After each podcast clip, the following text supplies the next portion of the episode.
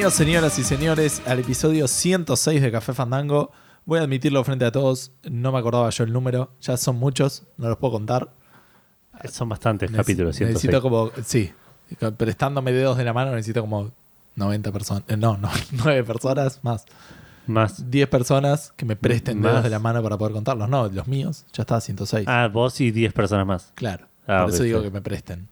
Eh, este es el episodio 106 de Cafandango. Si todo sale bien y ustedes no están eh, violando las reglas del espacio-tiempo, lo estarían escuchando a partir del viernes 7 de octubre. Sí. Pero nosotros no lo estamos grabando el jueves 6, lo estamos grabando el miércoles 5, porque Sí. yo tengo un cumpleaños mañana. Sí. No sé si querían saber tanto. Eh, Eh, ya está, la información es de público conocimiento. claro. Eh, ¿Cómo andas, Edu? ¿Todo bien? Todo bien. Tengo sueño para variar. Pero estamos grabando re temprano. Sí, eso no tiene nada que ver con nada. Ok, mañana por lo menos vas a tener menos sueño. Mi nombre es Gustavo, no sé si lo dije. Y en el episodio de hoy de Café Fandango vamos a tener, eh, como siempre, el juego del episodio. Vamos a tener lo que jugamos esta semana, que yo no jugué nada, pero no importa, algo tengo para contar. Eh, y después tenemos novedades de mm, PlayStation VR y también de, VR de Google, algunas cosas con esos juegos. Eh, tenemos algunos juicios con Valve y películas de videojuegos. Tenemos también cuestiones de qué onda con esto de Bethesda y Sony, que parece que medio se están amigando de nuevo. Eh, y no sé si tenemos alguna otra que salte a la Eh, vista. El- Anuncios, falsamientos, Sí, eso sí, sí. retrasos. retrasos, exacto. Eh, pero antes de todo eso tenemos, como había dicho, el juego del episodio. Sí. Eso te ¿Cuál era? Esto era lo que habíamos íbamos a dejarte de explicar, ¿no? Sí, sí, esto es lo que no explicamos. Ah, más. ok, listo. Entonces el juego del episodio es de esta semana es el Final Fantasy XI. Ah, mira. Es el, el único que no jugué, digamos. O sea, en realidad igual sí lo jugué. Lo había jugado. Yo me acuerdo que lo compraste. Jugué un poco, sí. Eh, es un juego online, para quienes no sepan. Sí. Es el primero de los juegos online de Final Fantasy. El 11 y el 14. El 11 y el 14, exacto, y el 14 de nuevo, porque salió el 14 y de- más adelante lo sacaron de vuelta diferente, mejor. Sí, sí, porque dijeron que era un desastre. Claro. Eh, pero el 11 fue el primero, salió en el 2002 para PlayStation 2, eventualmente se podía jugar en Xbox 360 y PC. Yo lo jugué en PC cuando... ¿Xbox 360 o Xbox? ¿PlayStation cuánto dijiste? 2. Entonces puede haber sido Xbox o 360. Eh, el libro dice 360. Ah, ok. Ahora igual lo confirmo, pero tiene sentido. Eh, ¿qué iba a decir? De este juego igual no tengo mucho para decir. Yo lo probé un poco cuando lo pude comprar por allá por el 2008-2009. Eh, jugué muy poco porque es un juego que requiere mucho online, mucho multiplayer. Ajá. A diferencia de la mayoría de los MMO que por ahí podés llegar a jugarlos una, gran parte eh, solo, tipo como Claro. hicimos con el TC Universe Online, ponele, como yo hice con algunos otros. Claro. Sí, sí, que es lo que. Para, nos, los queremos jugar como un RPG, no como un MMO. Claro. Nosotros, por lo menos. Este al toque que salí, que te, que te alejabas por ahí un poco de la ciudad, los enemigos iban poniendo más, más zarpados. Y matar enemigos de nivel más bajo cada vez te daba menos experiencia hasta que no te daba nada. Claro. Entonces llegué a nivel 9, ponele, y el, nivel, el enemigo nivel 10 me rompía el orto. Y mataba niveles, enemigos nivel 5 y no me daban nada. Y dijiste esto es. Y ahí- Gracias a todos, esto fue el Final Fantasy XI para mí. Eh, tiene todo el tema de los shops y todo eso, ¿no? ¿Algo de eso te acordás? Sí, lo que dijo Sakaguchi, que es el- una, fue una de sus últimas geniales decisiones, eh, es que ellos querían agarrar y decir, en el, agarraron cosas del Final Fantasy 1, 2 y 3, diciendo, si hubiésemos tenido la tecnología que tenemos hoy cuando empezamos con esta saga, ¿qué hubiésemos hecho? Claro. Y a- partieron de ahí para hacer el, el juego. Lo- el chabón lo ideó mientras hacía eh, la película Final Fantasy The Spirits Within. Sí. Otra genial idea. Eh, viendo que de este lado del mundo los MMO estaban pegando un montón con el EverQuest. Entonces dijo, yo quiero meterme en eso y a- ahí arrancó con el, con el Final Fantasy 11. No lo, no lo hizo él, lo hizo otro chabón que, si llego a leerlo en el libro, se llama... eh, sí, no, no voy a encontrar nunca el nombre. Hiromichi Tanaka. Mira, hay una diferencia bastante grande entre nunca y, y el próximo segundo Eh. cuando termine de decir esta frase. Claro. Eh, es un juego que igual, a, a pesar de que a mí no me, no me haya gustado y que haya sido una pésima decisión, ponerle 11 y no Final Fantasy Online. Pero porque dijeron que le hicieron una historia suficientemente compleja, ¿no? Como para bancarse. No sé cuál que es fuera la- numérico. el- Algo sí había escuchado en otro podcast. en No, Checkpoint. puede ser. Pero aparentemente igual tuvo bastante éxito, al punto de que hasta hace no mucho se seguía jugando. Creo que supongo que en Asia lo siguen jugando. Sí. Eh, pero bueno, eso es todo lo que tengo para decir respecto. No tiene medio- ninguna curiosidad ni nada así al respecto del juego. Medio la onda del 12. Es como que dijeron. Eh, es, claro, el es 12 MMO, el pero 12 es- single player. Es, es onda del 11, digamos, en ese Claro. sentido. Como que agarraron y dijeron, hagamos esto en single player. Claro. Y- para y Edu, que tanto se está quejando. Claro. Igual, ojo, el 12 cuando lo vi, vi- veía trailers y ese tipo de cosas, dije, esto no me gusta tanto como... Yo quería tipo un Final Fantasy... Un Final Fantasy 9. Con el, Claro. Todavía estás esperando un Final Por Fantasy turnos, claro. Eh, después lo jugué y el 12 es increíble. Ah, ok, ok. Que pronto va a salir, ¿no? El, HD El año que viene, el remaster. Ah, Ok, ok, ok. Eh, así que bueno, esa fue tu experiencia con el, Sí, con el Final Fantasy XI. mi, mi breve, breve experiencia. Che, llegaste hasta nivel 9. ¿Qué Eh. show habías elegido? ¿Te acordás? No me acuerdo ni cuáles eran los jobs. No, no. Me acuerdo que había elegido la raza de las minitas gato, Ajá. que me parece que iba medio de la mano con... Que Con los la- furries. No. No, no, con, con el tema de ser ágil y, y- y usar dagas y ese tipo de Ah, cosas. tipo Rogue, digamos. Poner una cosa así. Pícaro. Que claramente solo no se vale muy bien de sí mismo. Así que por ahí, por, por ahí si me hubiese hecho un guerrero, un tanque, una cosa así, podía llegar, llegar un poco más lejos solo. Puede ser, igual era pago, ¿no? Todos los meses. Sí, Era con 15 suscripción. dólares por mes, una cosa así. Que en ese momento serían igual 60 pesos. Una cosa así. Eh, puede ser, sí, sí. Eh, Era otra plata, obviamente. bien, igual ahora podría jugarlo en servidores ilegales, ¿no? Que creo que debe haber. Ahí, O- no estoy seguro, me parece que no. ¿eh? Algo así había escuchado. Ah. Por ahí le tienen. Esos que tienen tipo experiencia por un No lo haría igual. No. y podés Más allá de. historia, ponele. Más allá de no. Ah, no, no, igual Sí, No, no, no. no me llama para nada. Tenemos otras cosas para hacer. Mal. Banda, banda.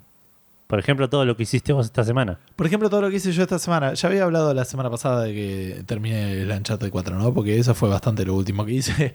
Eh, no, porque el fin de semana no pude, no pude jugar mucho. Avancé un poquito más con el Persona Q, lo volví a enganchar. eh, porque lo había dejado por un tema de viajes y todo ese tipo de cosas. Eh, este fin de semana tampoco voy a poder jugar tanto. Eh, espera, algo sí. Estuve probando. O sea, avancé un poco más con el Titan Quest y al Overwatch. Pero no, está bien, ¿no? Lo único que tengo para comentar, estaba dudando. Hoy vi eh, los primeros dos capítulos. eh, no vamos a hablar de juegos, vamos a hablar de eh, Luke Cage. Que salió la, Ah, mira. la serie hace muy poquitito, el 30 de, de septiembre. Sí, la semana pasada. Los capítulos, no sé cuántos son, ahora voy a ver si, si ser 10 puedo o 13. fijarme. Presumo que serán 10. Eh, arranca más despacio que las otras series de Marvel que estuve viendo, que son todas Sí. las que salieron. Me- igual me gustó, me- no te digo me volví loco, no me enganchó, pero también no sé si se mantendrá, pero arrancó menos, tensi- como menos tensionada, como un Sí. poquito más relajada, cosa que me parece que estaba bueno también, porque mirando Daredevil o Jessica Jones ya después del primer capítulo y, más, y ya después del segundo estás como diciendo, no, ¿y qué va a pasar con esto? Y no, y este quilombo que está acá, y como Claro. que ya todo se va a la mierda muy rápido.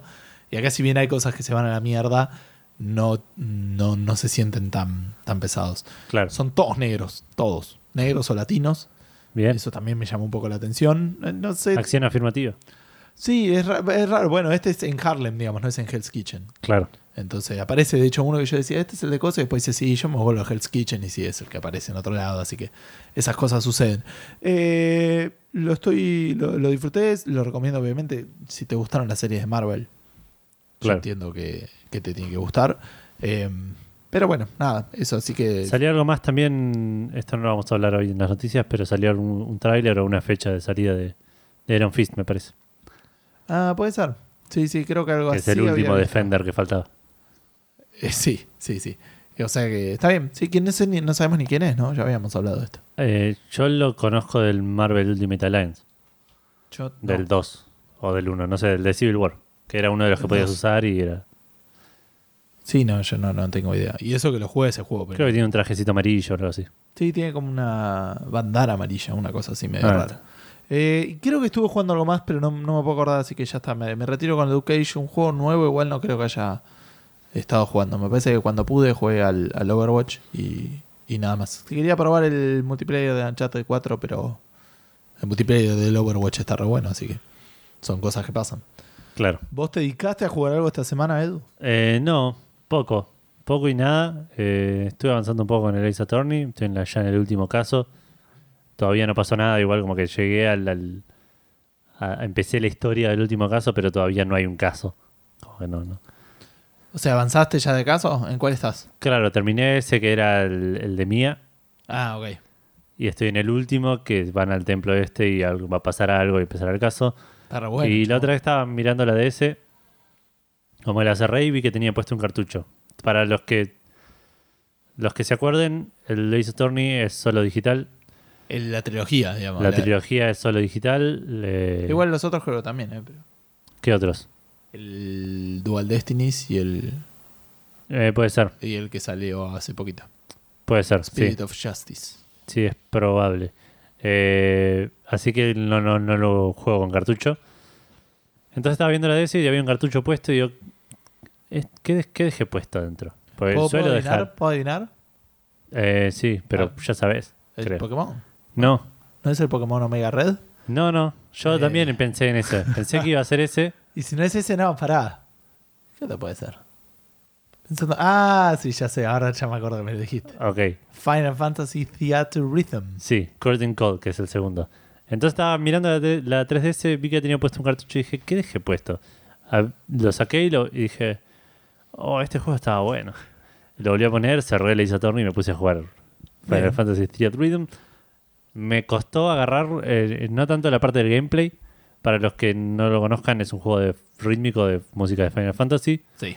con elementos de RPG en el que vas subiendo de nivel, vas desbloqueando personajes de diferentes Final Fantasies, te armas una party de cuatro con los personajes que vos quieras, que hayas desbloqueado, Claro.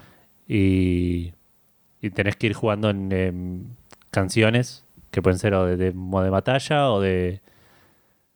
O, De exploración. o de exploración, gracias.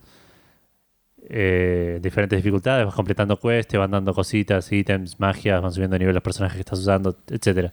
Ujú. No me acuerdo nada de cómo era mi estrategia fuera de eso, fuera del gameplay, digamos. Me recuerdo, tengo un leve recuerdo de que yo sacaba un personaje y metía otro dependiendo de la canción que viniera, pero no me acuerdo en base a qué y con qué objetivo.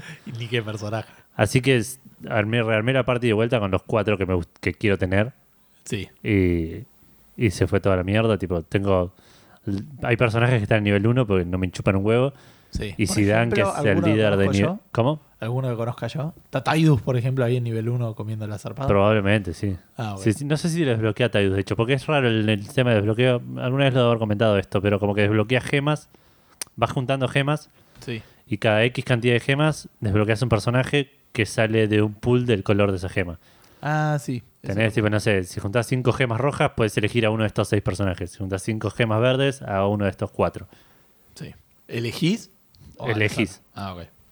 Al toque que pude desbloqueé a Vivi, que es mi personaje preferido. Sí.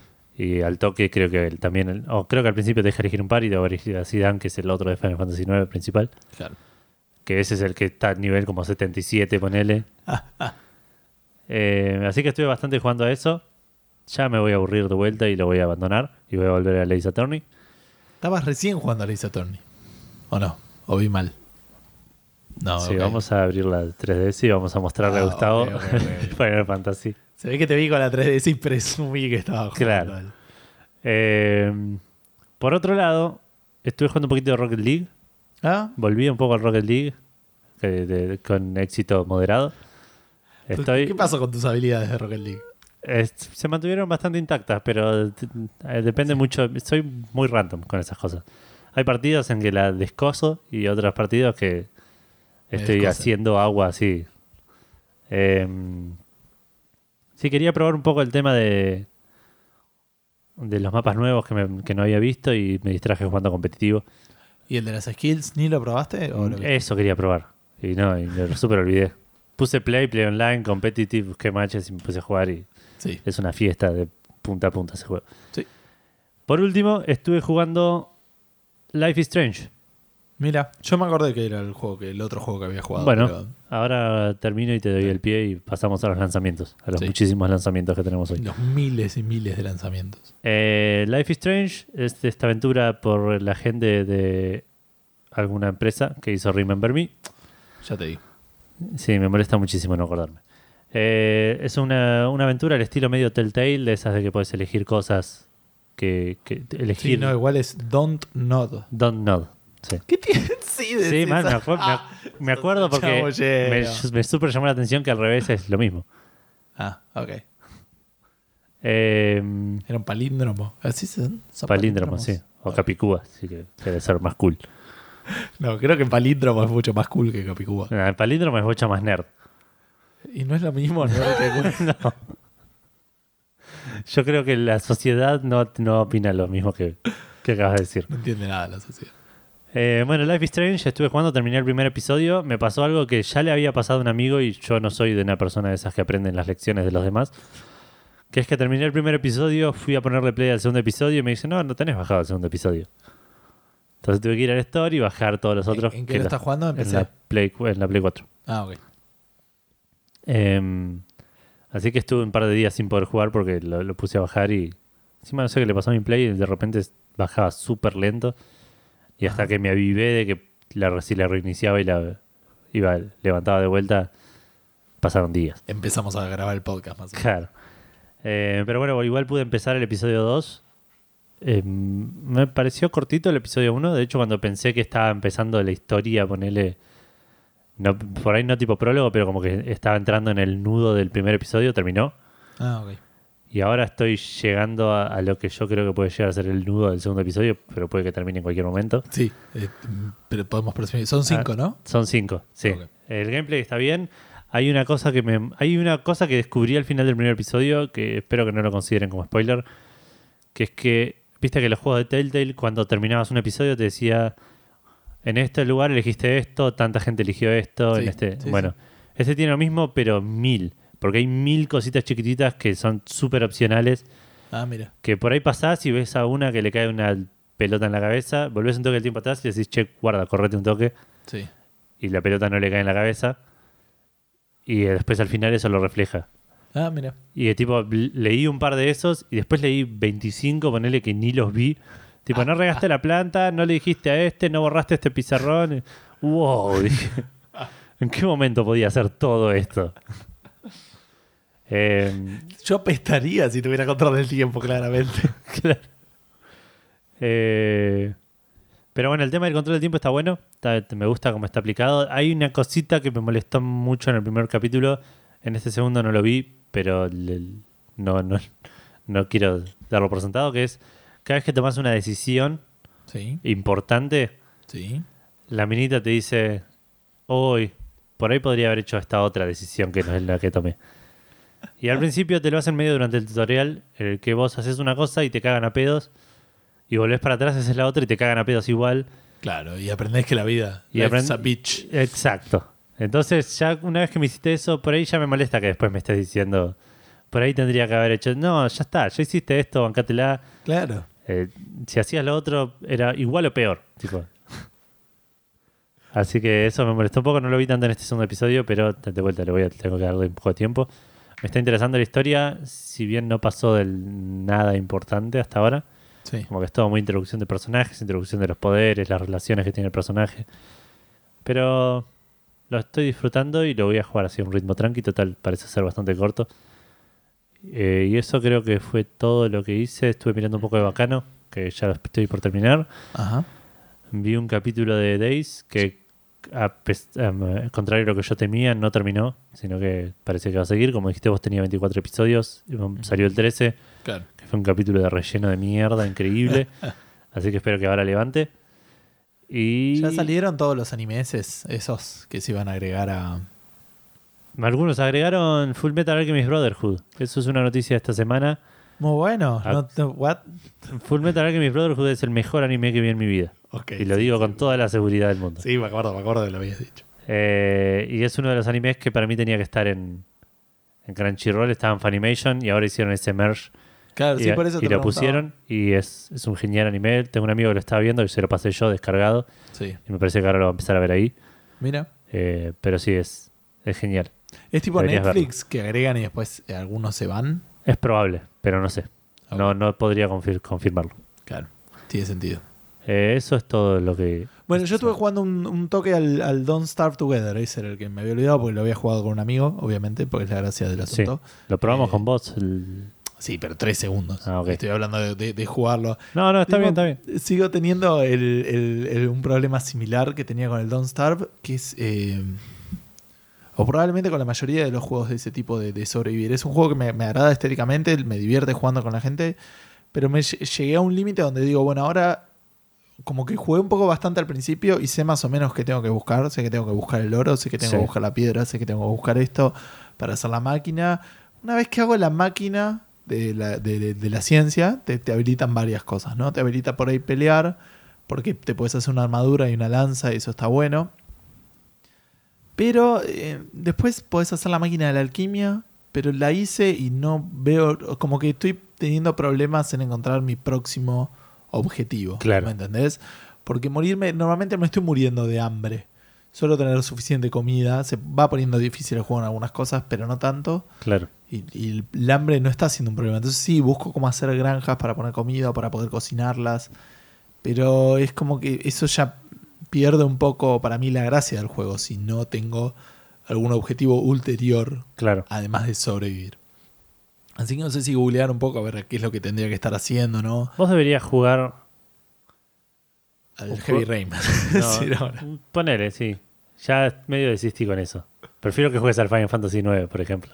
Bueno, pero eso No. es en la Vita. Son, son Gustavos distintos. En la PC, te hablando, deberías jugar a este juego que no me acuerdo que me lo regalaste vos, que no me acuerdo cómo se llama. This War of Mine. Ah, sí, mal. Que es un juego en ese sentido medio similar, que tenés que como armarte, ir armándote cosas, tenés varios personajes para controlar. Está. Sí, Yo sí, de, no, de lo, hecho lo tengo, tengo, ganas de jugar ahora. Lo tengo. Lejos, ¿Querés dejarme solo grabando el podcast? Porque si querés te puedo decir lo que no salió esta semana. ¿O querés decir vos lo que no salió esta semana? Eh, no, pasemos a los lanzamientos. Eh, en, eh, salió el Final Fantasy XV Ah, en ¿qué un mundo estuvo? mejor. En una realidad En alternativa. una realidad alter- alternativa mucho más feliz. Edu estuvo toda la semana jugando Final Fantasy XV y es un chabón re feliz. Se ganó la lotería, el podcast explotó y, y es todo mucho, mucho mejor. En otra realidad alternativa se, se murió de hambre en algún momento, ponele. por- Sí, sí, mal jugando. y en otras tiene tentáculos. ponele. Sí. Podemos seguir así todo, el- todo el día. Esta semana es- sería la fecha en la que debería haber salido el Final Fantasy XV. sí. Muy a mi pesar, no lo fue. Así que eso es lo único que tenemos para decir en, en lanzamientos. Claro, yo Y lo es que- casi un falsamiento, digamos, lo que acabo de decir. No. Por es- el- al, al revés, digamos. Un. Sí, no voy a pretender leer al revés falsamiento de- en vivo. no, sí, no, no, no, no, no pretendería hacerlo offline tampoco. Claro, pero si un falsamiento es un lanzamiento que en realidad no lo es, también podría ser un lanzamiento que no lo fue. Puede ser, sí. Me quedo más con el con la demo del Record como falsamiento. Bueno, y arrancamos un poco con las noticias, Dale. porque salió la demo de Record, como dijo Gustavo, está para eh, Xbox One y PC solo en Windows 10. Sí. Son los primeros 30 minutos del Record, del juego este que hizo el muchachito Keiji Nafume, entre tiempos de retrasar el, el Mighty Number 9. Se dedicaba a hacer este juego, que muy bien no lo hizo igual, re- tanto retraso al pedo. Mientras- ¿Cuál? El, El Mighty Record. No- Ah, bueno, pero el Record dicen que está bien para lo que es. Ok, las reviews Eran, eran Está- mediocres, pero bien, digamos. Ok. 60, era un 60, 70. Eh, He jugado juegos que a mí me encantaron de que estaban en 60 y 70. por ejemplo. Para mí, un juego que está en esa categoría, que fue el, el que decía el otro día, el. Dead. Eh, ah, ya. El, el de guerra.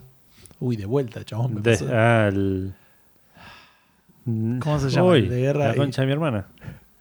¿Por qué no me sale eso? El de los caballeros del Sí, apocalipsis. sí, ¿no? estamos todos, incluso los oyentes saben que juega y están gritándoselo al, al- al- Sí, sí, sí. al podcast y no lo puedes saber. Darksiders. Darksiders, ahí está. Darksiders es un juego que a mí me encantó, el, el, el 1. Es un 7. Para mí, o sea, es menos. Para mí Eh, es un el récord 6. no es un 7. Y el Darksiders para mí fue un 8 para la prensa. ¿Qué sabes, Edu? No lo sé, no. Ahora Nada, te sí. de Ahora hecho. te digo, vamos a, ver- vamos a comparar el Record con el Darksiders porque eso es algo que aparentemente tiene sentido hacer. claro. Sí, sí, dos juegos absolutamente relacionados entre sí que vamos a comparar con el mismo género, todo. ¿Cómo se, cómo se describe Record? O sea, ¿todo junto? o- Recore, claro. Ah, ok. Pues estaba buscando Record con espacio y eso. Record tiene 63 en Xbox One y 59 en PC. Ok. Eh, sí, Darksiders no va a tener tan. A ver. El Darksiders 1. Ah, 83, no es ¿Viste? 83. ¿Qué Viste, te dije, fue re bien recibido el primero. El segundo no tengo idea. El segundo más o menos también. Pero bueno, Nada, eso no es. el- habiendo ganado esta batalla, Sí. Podemos pasar a la siguiente noticia, que igual es más que de esas que te interesan un poco a vos. Ah, perdón, no sé si lo terminé de decir. El record son 30 minutos. Ah, sí, no dijiste De nada. gameplay. Yo creo que hablamos del. Boludeamos del Record, pero no la noticia era que salió Claro, una demo. Salió una demo para Windows 10 y Xbox One, que son los primeros 30 minutos del juego, que ya está para descargar. Bien. Sí, siguiente. Ahora sí, eh, esto sí es una buena noticia para todos, un buen lanzamiento, lo habíamos anunciado la semana pasada. Eh, se abrió hoy el, el, eh, Kickstarter, que no es Kickstarter, Sí, el, el FIG, FIG. De, del Wasteland 3. Eh, está pidiendo eh, dos, casi 3 millones de dólares, 2 millones 750 mil, Sí. ya lleva casi 2 millones. De los cuales creo que 2.250.000 son para están abiertos a inversión o algo así. Sí, puede ser, no sé cuánto, tiene como un límite, no sabría decirte bien. Sé que van por él, porque lo dice 68% en el primer día, yo creo que les va a ir bien. Ya se súper agotó, yo me metí dos horas más tarde, porque estaba trabajando, Sí. y ya se habían agotado los early birds de la Ah, copia digital. Así que compré el early bird de la otra, pero me salió lo mismo. ¿De yo la tenía- física? No, Ah. la física estaba a 90. Así que me pareció un poco caro. Ok. Eh, pero del. ¿Cómo se llama? De la copia que, que compré, me dieron 5 dólares. Por eh, ser backer del Wasteland 2, me dieron una copia del. 5 dólares para el Wasteland 3. Así que me salió 5 dólares menos. Ok. El pledge. Bien. Eh, salió con un trailer que es muy interesante. Después me gustaría que lo veas. eh, porque se nota que. ¿Me va a spoilear el Wasteland 1 y 2? no, no. Pero se nota que es otra industria lo que- a lo que están jugando estos muchachos. O sea, no es. ¿Es una o sea, película? Es lo más lejos. No, pero digo, es lo más lejos que puede haber de un tráiler de la E3. Ok. a eso me refiero. sí. Es puro bien. gameplay. Es un gameplay por ahí un poco duro, pero te vende lo que te está. ¿Me entendés? Sí, sí, es, es lo que debería ser un Kickstarter igual. Sí, no, obvio, obvio. No, no, tampoco estoy criticando lo otro porque cuando los trailers están bien hechos también es lindo. Sí, sí, sí, ¿Me obvio. entendés? Pero, pero se nota que están vendiendo otra cosa, es otro mercado, a eso Claro. me refiero. Sí, sí, sí. Eh, recordemos que si esto va bien, es el tercer Kickstarter o, o crowdfunding, si quieren, eh, que, está, que In Exile hace, que es la empresa. Eh, me ¿Cuál parece fue el que es- primero? el primero es el Wasteland 2, el segundo es ¿Dos? el... eh, no me sale la primera nombre, es el Tides of Numera o una cosa así. ah, que ¿es de yo la también- misma empresa? Sí, Torment. Ahí está. El Torment que hicieron una movida que para, para lo, lo golpeado que está el... No me sale crowdfunding en español, no quiero decirlo en inglés. Eh, Pero bueno, lo, lo, lo movi- lo pegado, lo, lo golpeado que está ese mercado de, de, sí, sí, estoy pensando. eh, de crowdfunding. A Google. Eh, sí, vos búscamelo. Eh, ¿Qué pasa? Ellos no habían sacado el Wasteland cuando empezaron el de Torment, porque dijeron, ya terminamos con esto. De hecho, sucedió grabando este podcast. Eh, ya lo habíamos comentado, como que dijeron, mira, ya terminamos esta etapa de- del Wasteland, tenemos a la gente eh, ociosa y queremos empezar con otro juego, pero necesitamos la guita. Si bien no sacamos este, mm, eh, confíen en nosotros y la gente confió y la verdad que Wasteland fue alto juego. Yo creo que les va a ir bien, o sea, no considerando que lograron ya casi el 70% en menos de un día, eh, no sería raro que, que terminen exitosamente. Claro. Google dice que crowdfunding es crowdfunding en español. Ok. Voy a dudar a decir de entonces. su palabra. Lo estaba diciendo en español y no lo sabía. Claro. esas películas. Por ahí lo tenés que leer, tipo crowdfunding. Ah, crowdfunding como, como CD-ROM. Eh, pero bueno, eh, búsquenlo, es fig.co y ahí van a poder verlo. Para los que no saben, Wasteland es el, el Fallout 1, es la secuela espiritual del Wasteland Claro. 1. El Wasteland 2 es la secuela Sí. del Wasteland 1. y es lo que el Fallout 3 eh, hubiera sido o podría haber sido El si Wasteland hubieran seguido con esa es- puede considerarse una precuela espiritual. entonces. Eh, no, creo que. No, porque una precuela espiritual me suena si haces ahora un juego. Pero es raro, ¿no? Porque te- que cuente eventos. Precuela tiene que ser sí o sí. eh, ¿Es, es requisito que haya salido después que el, que el siguiente? No necesariamente, pero me parece que sí es necesario que sea del mismo universo. ¿Me entendés? Si es una precuela, tiene que estar en el mismo universo. ¿Por Si qué? no- ¿y, qué es pre- y por qué es precuela? Eh, pero es espiritual. Entonces para lo mismo es secuela. No, porque secuela espiritual viene después, pero te das cuenta que es como que sigue la historia, pero no sigue esa historia, sigue otra. Pero precuela es como que tendría que ser esa historia. Te dice cómo empieza una historia, pero es otra. Claro. es raro. Está bien. La secuela, la precuela estaría. Haciendo una precuela espiritual estaría intentando cambiar el pasado, que no se puede. Claro, pero además cambiando un pasado que no es el mismo pasado que el del otro juego. Claro. Nada, es más fácil hablar de secuelas espirituales. Ok. Eh, nada, yo ya lo kickstarteé, eh, o figueé, o como, como querramos decirle. Fíjate cómo se dice. Fíjate cómo se dice figuear en, en español según Google. Creo que tengo la respuesta. Eh, bueno, entonces 33 dólares es la copia digital, 95 es la copia de Collector's Edition. Eh, quedan 1000 por ahora y después va a ser 105. Eh, pero bueno, nada, eh, parece que va a tener una cosa que no había hablado la semana pasada, vehículos y, y cosas copadas. Sí. Y un par de videos divertidos. No sé si vos tenés algo más para decir. Lo que leí yo sí es que van, lo, lo consideran como una, upgra- un- sí, una actualización gigante a, al Wasteland 2, que iba a agregar un montón de cosas como multiplayer sincrónico y asincrónico. Ajá. eh, Sí, eso hablamos la semana pasada. ambientes con tormentas y cosas así que, que, que iban a, afectar al- a los campos de batalla y una cámara cinemática que hacía zoom tipo XCOM 2. Ah, sí.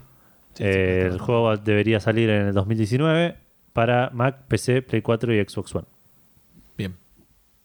No puedo esperar. Pero no te queda otro. Así que bueno, esperaré. Mientras espero, eh, te, te voy a contar el opuesto del Kickstarter. Porque vamos a pasar a hablar de juegos que están raspando para conseguir plata a los juegos que no saben qué hacer con toda la plata que que reciben. están raspando con plata. Claro. Estamos hablando en este caso del próximo Call of Duty llamado Infinite Warfare o, como muchos lo conocen, esa cosa que te viene con el remaster del Modern Warfare 1. Claro. Este, para los que no lo recuerden, el Modern Warfare es considerado como uno de los, si no el Call of Duty más, no sé si el más exitoso a nivel de ventas, pero es el que tiene... Es el que pegó un salto en el tema de los FPS. Que yo, yo Para que decir que Edu lo jugó... no me gustan los FPS. Probé el Modern Warfare y no pude parar hasta terminarlo. Claro. Te pasaría algo parecido si juegas al Wolfenstein, por ejemplo, que yo te recomendé. No creo. Sí, igual Bioshock. Lo dudo infinito.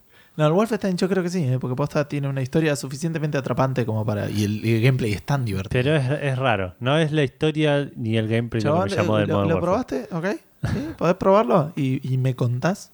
Eh, no estamos hablando del lamentable del lamentablemente el Wolfenstein. Bueno, pero sí, el Modern Warfare es como el Call of Duty. Sí. Para muchos. Entonces, ahora que se venga el remaster y todo eso, todos lo querían comprar y le dijeron, sí, viene con el Infinite Warfare. No, no, pero yo quiero el Modern Warfare. Sí, sí, viene con el Infinite Warfare. Y así estuvieron media hora discutiendo hasta que en- entendieron que Sí. la única manera de adquirir el juego era con la copia de 80 dólares para arriba, ni siquiera con la de 60. O sea, la Collector's Edition o Legacy Edition del Infinite Warfare. Por lo tanto, la mayoría dijo, está bien, sí, sí, sí, sí, sí, lo compro, lo compro. Porque total, ¿qué pasa? Es una mm, es digital el juego, el, el- Sí. el remaster. Entonces vos decías, me compro el juego, redimeo la copia digital y, Y vendo el físico. y vendo el físico, pero mm, más, la venta más rápida al oeste. Lo estoy vendiendo antes de comprarlo. Y resulta que en la página, en la página oficial de Call of Duty, apareció como un cartito así chiquitito que te dice que, si bien Modern Warfare es una descarga digital, requiere tener puesto el CD del Infinite Warfare para funcionar. Claro. Es como un DLC con él. Claro, es como un DLC. Es, eh, hay que ver desde dónde se, se butea, si se butea desde. Tiene un, un launcher, digamos, un. un- Dentro del Infinite Warfare o, o un ítem afuera de. exacto. Es raro. Pero eh, cuestión que es. Sí, Es- adentro. Para mí, igual La tienen adentro. es cuestión de esperar. Yo, Yo creo que cuando pase el boom del Infinite Warfare, van a decir, bueno, y ahora lo largamos suelto a 30 dólares. para mí lo van a hacer en dos años. Tipo, no va a ser. ¿Dos pronto. años? Sí, sí, para mí. Para mí, menos se- de un año iba a estar. Pero se están metiendo el, el- el pie en la boca zarpado, porque ellos están. Alto skill. Ese- Sí, yo no podría. Pero digo, no. Pero eh, no tenemos la plata que tiene Infinity. Sí, es Infinity verdad. War.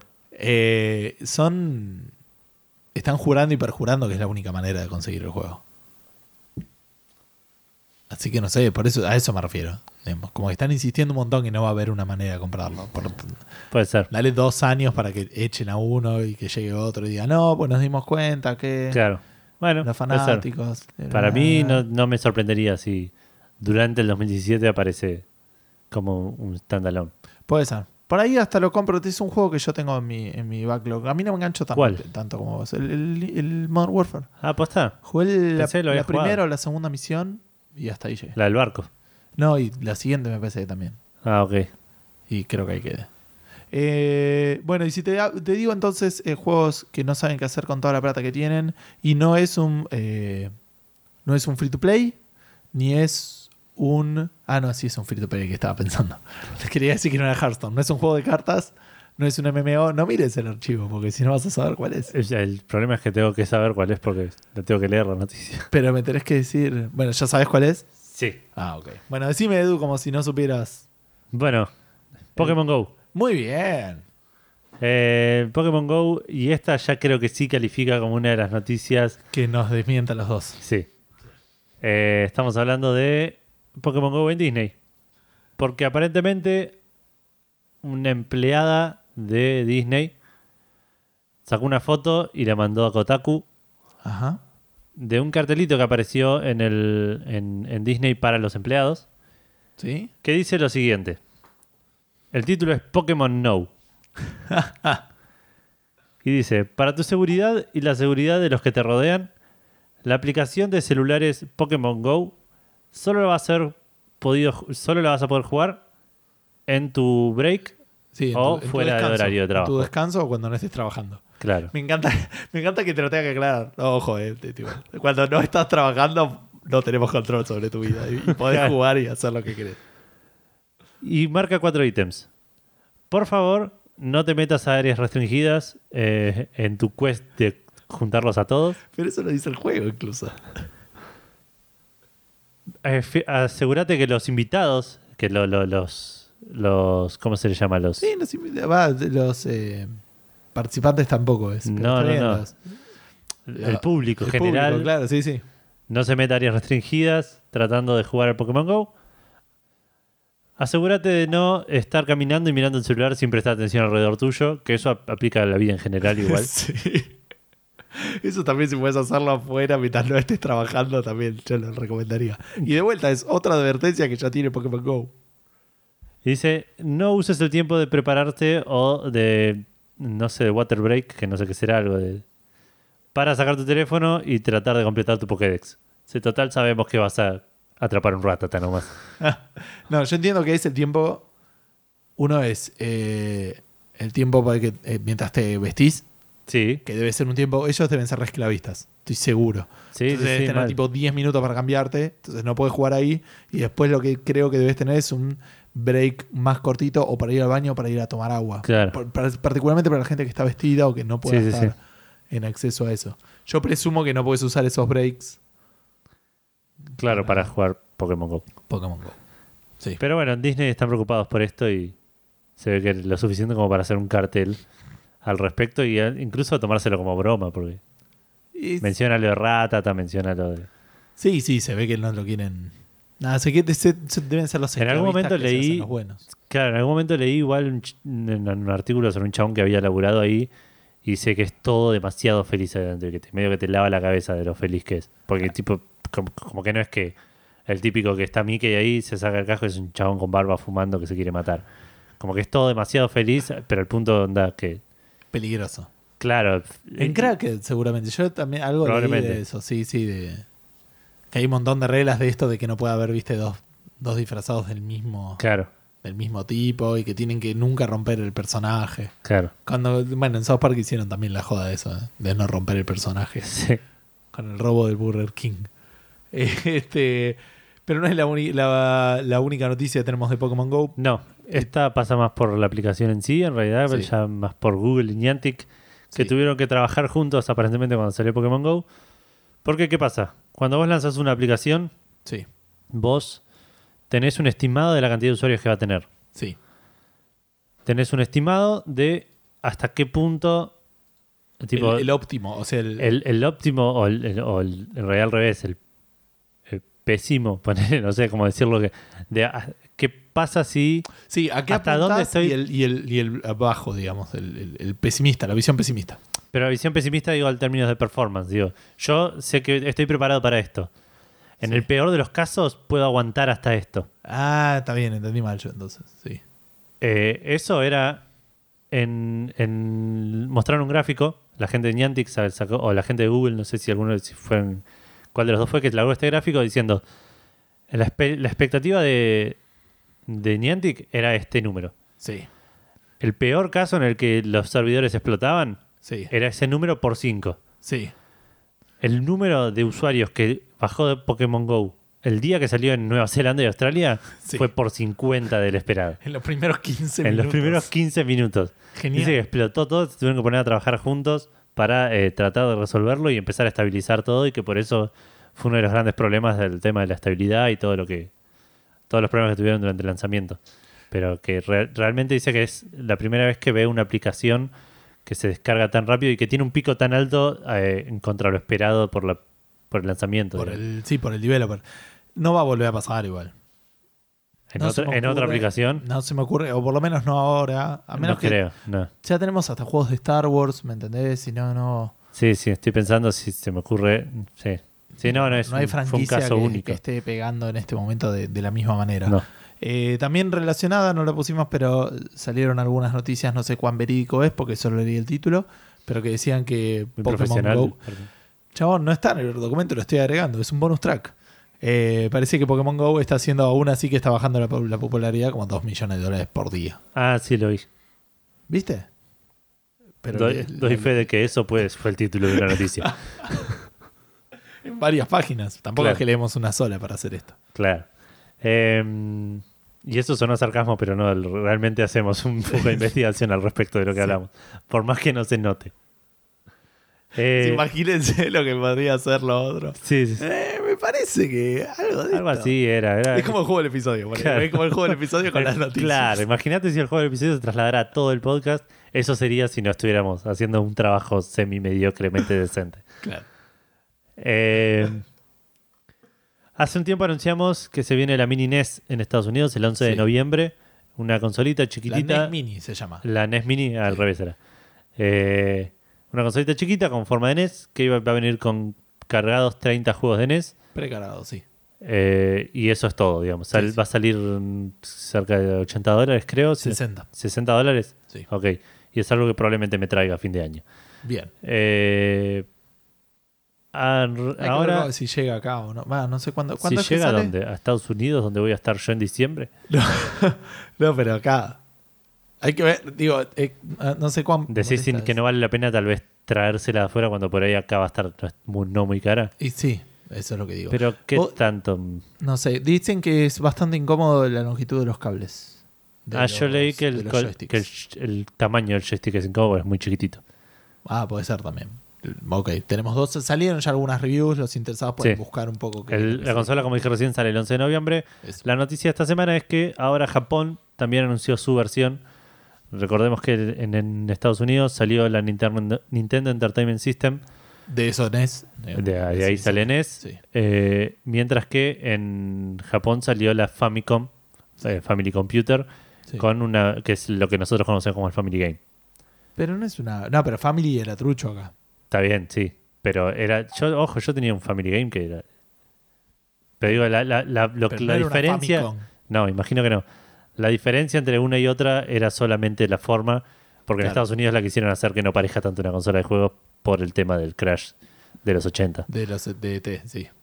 Eh, pero bueno, en Japón anunciaron una Famicom Mini, que es exactamente lo mismo que la NES Mini, pero con forma de Famicom, Sí. que va a salir un día antes, el 10 de noviembre, y va a salir un montón de yenes que no me acuerdo cuánto era, Pero más o menos 60 dólares. más o menos 60 dólares, y va a tener 30 juegos también, pero no, lo- no exactamente los mismos. Ah, mira vos. Va a tener algunos diferentes, un par que salieron solo allá y ese tipo de cosas. Mira qué loco. Eh, seguimos un poco con nada que ver con esto. VR. Sí, no, bueno, pero pasamos de, de Nintendo y vamos a pasar a. PlayStation. Ah, ok. Igual Capcom también está por allá, pero es solo por Resident Evil. No importa, VR, estaba bien. Yo creo que la gente no se mareó. No, para nada. No, de repente dijo, che, no, voy para atrás. Me parece que se saltearon algunos segundos. No, no puedo creer que. Claro, que no hicieron una transición suave y, Suave. y, y prolija. Claro. Eh, Perceptible. la semana que viene sale PlayStation VR. Sí. Los que estén un poco al tanto ya habrán visto algunas reviews. ¿No es en 2? El 12. No, está bien, el, el 12, ¿no? El 12 o el 11 o el 13 o el 15, una cosa así. Está bien, pero. Entre el 10 y el 15 sale seguro. Listo, entonces es La una semana que viene. sí. Eh, junto con esto salen un par de juegos. Ajá. El- no sé si igual estos que voy a mencionar están los dos, me parece que solo uno. Que es el Batman Arkham VR. Que tampoco me se llama así. Sí, Batman Arkham VR. sí. Eh, lo que acaban de anunciar es que tanto el Resident Evil 7, la, par- eh, la parte VR, Sí. como el Batman Arkham VR van a ser por un tiempo exclusivos para PlayStation VR. Sí. No van a poder jugarse ni en Oculus. Va, ni dice en que van a estar exclusivos por lo menos por un tiempo. O sea, tampoco es que están abriendo. No es que tampoco están diciendo va a ser una exclusividad por tiempo. O sea, por ahora son exclusivos, pero podría cambiar. No sé cómo decirlo. No es, no es como Eh, claro. decir va a haber tanto tiempo y después salen No, otras no. plataformas. O- o- eh, eh, O sí. depende. Dale. Resident Evil va a ser exclusivo durante todo el 2017. Ah, ok, no, entonces está bien. Tiene el. Sí. El Batman Arkham VR va a ser exclusivo para PlayStation VR hasta el 31 de, de marzo del 2017. Está bien, seis meses. ¿no? Una cosa. Aproximadamente, menos, sí. Eh, pero sí, son esos dos juegos que van a ser exclusivos por el, por el momento, son los únicos. Resident Evil 7, recordemos que no, sale, no salió todavía, creo que sale a fin de año. Sí. Eh, así que imagino que esa exclusividad se, extenderá un poco más por eso. Pero son esos dos juegos que van a ser exclusivos para Que la- PlayStation. Que la mitad de la. ¿Cómo se llama? Que la mitad de la exclusividad sea porque el juego no salió, me parece que no es un buen negocio. claro. 24 de enero sale. Ah, ok. Está bien, sí. Está bien. De Sí, tiene un año, meses, cuatro exclusividad de, de un año. Eh, bueno, pero hablando de VR. Sí, como decías, falta poquito para que salga y por lo tanto ya eh, los medios pudieron poner sus garras sobre la, sobre la consola, va, la consola, el, el aparato, probarlo. Ya hay reseñas, los Sí. interesados pueden buscar en Metacritic hay una, hay una lista. Parecieran estar bien, o sea, algunas bastante positivas y otras medio mediocres. Game Informer hizo una, una review bastante completa. Lo recomiendo, hoy la estuve leyendo. Pero lo que pueden ir viendo, como mínimo si son eh, curiosos, es ya hay videos de lo que viene en la caja y cómo lo saco y qué, qué es lo cómo lo enchufo y todo ese tipo de cosas. Ya están, ya en Estados Unidos está para probar en GameStop y en los distintos Sí. proveedores de, de, de hardware y de software y de, de juegos. Em, habrá que ver cuántos años falta para que llegue acá a Argentina a- en un Sony Store, digo, porque me imagino Mm. cuando salga. La- Yo no le daría tanto más tiempo. Ah. Cinco para fin de año, no, para mí para Navidad va a estar. eh. Para mí depende cómo manejen el, el stock allá. Es, eh, recordemos también que está súper agotado todas las pre-orders allá, pero dicen que te la juegues, vayas a los negocios que por ahí encontrás alguno. Claro. Pero dijeron que es muy posible que haya eh, shortcomings o como que haya Sí, sí, faltantes, falta. digamos. eh, que no, no se pueda comprar así fácilmente. Bien, algunas cositas que salieron con, con esto, ya pueden ver, bueno, el tema de, de lo que viene, como yo decía, viene la, la caja esta, que uno enchufa la Play 4 a la caja y la caja la enchufa a la tele. Sí. Y también publicaron un, eh, un, un extenso preguntas frecuentes Sí. sobre PlayStation VR, donde responden un montón de cosas, algunas interesantes, otras bastante pavas. Algunas cosas que llamaron la atención de esto es que, como esta caja es la que se va a conectar a la tele y vos conectás la Play a la caja, se sabe que en realidad la Play es la que va a estar haciendo el VR y la caja lo que está haciendo es la imagen que muestra la tele mientras la experiencia está social Claro. que te da que te permite que de hecho algunos juegos tienen como para tener un multiplayer donde hay alguien jugando con el casco Ah, mira. y alguien jugando con la tele. Probablemente sea medio limitado, pero bueno, está eso. Esa caja no es compatible con HDR. Ok. Por lo tanto, a pesar de que la PlayStation 4 y la PlayStation 4 Pro obviamente lo van a hacer. Si vos tenés una tele HDR, vas a tener que desenchufar la caja y enchufar la Play cuando quieras jugar con HDR y después desenchufar la Play, enchufarla a la caja Cuando quiera jugar VR. cuando quieras jugar VR. Me llamó mucho la atención esta incomodidad, Sí. particularmente por la bola que le están dando a HDR. Sí. Se ve que nada, ya está, se, se dio así. Y por ahí están pensando que la gente ni se va a dar cuenta, qué sé yo. Porque aparte puede sacar resolución de 4K. O sea, no es un tema de resolución. Pero es un tema de que no puede sacar. Pero HDR no es lo mismo que 4K. No, no, obviamente. Pero, pero eh, no, no es que no es compatible con nada. Claro. A eso me refiero. No es que es un, un cable poner un puerto viejo como el que tiene la no, no, 4. sí entiendo. Eh, o sea, podría sacar 4K, pero no, no cosa. Recordemos que el 4K que dijo que iba a usar PlayStation es escalado. En la mayoría Eh, de los casos, no en todos. Ah, no todos. No todos. Dicen que el poder no da para ser nativo. Tengo una noticia medio al respecto, por eso digo que no todos. Hay uno que por lo menos sé que sí. Pero igual es un remaster. Eh, otra cosa que también puede ser medio molesta, soporta un audio 3D, pero solamente si los auriculares están enchufados a la caja. No soporta con auriculares inalámbricos. Ok. No sé si a la caja o al headset. Eso ahí desconozco. Habría que ver eso. Presumo al headset. Si es al headset no es tan terrible. No. Pero sí tienen que ser. eh, no, no, no son, por ejemplo, compatibles con los, los, eh, Los auriculares Bluetooth, inalámbricos de, Claro, que venden de Sony. Sony. sí.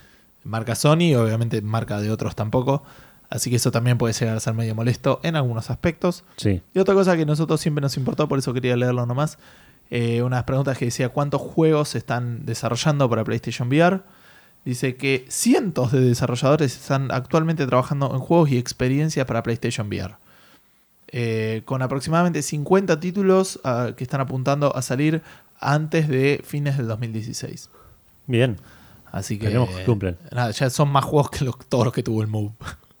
Claro. si es que salen estos 50. Sí, sí. Ah, y bueno, y también este esto necesita la cámara, que no viene en el paquete de 400, creo que viene en el de 500. Sí. Y necesita también eh, controles Move, Los Move, para esas claro. cosas. Sacaron como una de esas nuevas pistolas que tuvieron un gran, gran, gran Sí, éxito, sí, que le, ponías un Move La carcasa de plástico. La carcasa de plástico, hay una nueva. Así que el sombrero es nuevo. Claro. Viene ahí. Una de las raras referencias a los a los Simpsons. Simpsons, que van a escuchar de mí. Eh, pero bueno, esas son más o menos todas las cosas que me resultaron interesantes. Como decía, si están esperándola con ansias, busquen que ya hay mucha información sobre esto. Pero Sí. no, no es mu- no es material de podcast tampoco. No, y la semana que viene igual seguro vamos a hablar un poco más. Y cuando cuando- ya haya salido y haya más reviews todavía. Dale. Eh, de lo que sí vamos a hablar ahora un poco es del el próximo VR que viene después de PlayStation VR. HTC Vive. No, Eh, ya salió ese. Sí, ya sé. Oculus. No. No, no sé, me quedé sin. Google Daydream. Sí, no es un VR que anunció Google esta semana, que va a salir en noviembre, si no estoy mal, ahí busco la fecha bien, porque estoy medio incómodo con este micrófono. Voy a Bueno, vos hacer algo... acomodalo y yo busco el tema de la fecha. Eh, Ahí está, sí, es noviembre, no hay fecha. ah, ok. Sale en noviembre, se llama Daydream View. Ya no me necesitas. No, para nada. Eh, va a salir 80 dólares, lo cual es bastante barato, y dice que va a ser un poco diferente a lo que estamos acostumbrados en VR de este estilo, que es más parecido a lo que es Samsung Gear. Claro, sí, me Eh, imaginé. El Samsung Gear sale 100 dólares igual, no, no es tampoco mucho más caro. No, pero esto es de Google y según ellos es- va a ser un toque mejor, ¿Según quién? según Google. Ah, ok. Eh, primero que nada, más, más Preguntémosle a liviano. Samsung a ver qué dice. Según Samsung va a ser un toque peor. y más caro, aunque ya dijeron el precio. Eh, dijeron que está hecha de. está cubierta de una fibra, de una tela de microfibra y que va a ser 30% más liviano. Me encanta cuando tiran porcentajes. 30% más liviano que el Samsung Gear o los similares. Eh, va a estar. Está diseñado para trabajar con algunos smartphones, incluyendo los nuevos de Google, el Pixel, el Pixel XL. Y se va a conectar eh, inalámbricamente a los teléfonos. Tipo, abrís el. El No tenés que enchufarle nada. no tenés que enchufar nada, claro. Abrís el, el- el- esc- la, La escotilla. Eh, La escotilla. alta palabra. Sí. Abrís, la escotilla, metés el celular, cerrás y ya se conecta. Ya lo conectás, digamos, imagino, por Bluetooth. Eh, de eso presumo que es más por eh, Near Frequency NFC. Ah, sería más fiel. Pero sí. el NFC igual es, creo que establece la sesión y después la comunicación va por Bluetooth. Ah, sí. Casi seguro. Ah, ok. Sabes mucho más que yo de esto. Eh, también tiene un control, un, eh, como un joystick, digamos, más tipo control remoto igual, que tiene dos botones y un touchpad, que es también motion sensitive, o sea que puedes usarlo como, como move, ponele. Pero no viene incluido. Viene bien incluido. Con los 60 dólares. Claro. 80, perdón. Entiendo que sí. ah, una No fiesta. está. eh, claro, igual el, el control, te digo, debe ser una cosita que. Qué chito de plástico, sí, bien. Exacto, sí, sí, súper diminuto. Eh, y no, hay- no mostraron mucho más. Hay un par de fotos en, la- en, en el- en- en internet que se ve un poquito. Se ve bastante interesante, se ve lindo. Parece ser eh, agradable, por lo menos a la vista. Aparte se ve re- o sea, es posta que es ac- es súper accesible ese precio. Sí, sí, 80 dólares es, es re barato. Bueno, el, el- el- bueno, esto es medio local de Argentina. Ahora que tenemos oyentes, bueno, antes también teníamos transatlánticos, Sí, por ahí no teníamos que ir tan locales. Pero ponele el, el Samsung, el Gear VR está, o sea, en Estados Unidos sale 100 dólares y acá está 3 mil pesos, ponele. Tampoco es tan terrible, va, sí es el doble. es el doble, claro. Pero bueno, supongamos que se mantiene eso, que serán 2.400 pesos. Sí, Eh, sí, sí. es- me preocupa más tener el celular que, lo, que se lo banque. haga. Claro. Pero bueno, se viene Google, el mundo VR. Imagino que. Va, no sé. El- el- el- Iba a decir, imagino que lo van a hacer bien, pero Google las. Bueno, pero Google Glass. eh, Un éxito rotundo. pero nunca fue un producto que salió al mercado. ¿No? Fue, fue un prototipo siempre, digamos. Ah, sí, pensé Claro. que había salido en algún momento. No, no, no. Que yo sepa, no. Nunca salió de, de la etapa, digamos, de, de concepto, digamos. Garrón. Google Glass hubiese sido bueno para twitchear Pokémon Go. ¿No? No creo que la cámara que tenga el Google Glass fuera de una calidad. Bueno, Gustavo, estoy tratando de darte un pie a la próxima noticia. Ah, ok, ok. Ya arrancamos con lo de. Con lo de Twitch. Mira vos. Bueno, Twitch, hablando muy bien como hizo Edu, es una plataforma de streaming, si no la plataforma de streaming de videojuegos, a pesar de que YouTube se está intentando meterse Sí. en su terreno cada vez que puede. Entonces Twitch le dijo, ah, dos pueden jugar este juego. Google. Y se puso y habilitó su plataforma que se puedan subir videos offline. Así que ahora en Twitch podés subir videos editados y ese tipo de cosas Claro. para que la gente después los vea. También si le implementan un chat medio en vivo. ¿What? Pues nada, te pones a ver un video y si hay gente viéndolo también puedes chatear. Ah, ellos, comentar, qué cosa loco. así. No, no, está, no está cerrado, está en una beta abierta, obviamente. Eh, dicen que también te puedes descargar los videos eh, que vos subiste. O sea que si vos hiciste streaming, puedes descargar videos para editarlos y después volver a subirlos Claro. y ese tipo de cosas.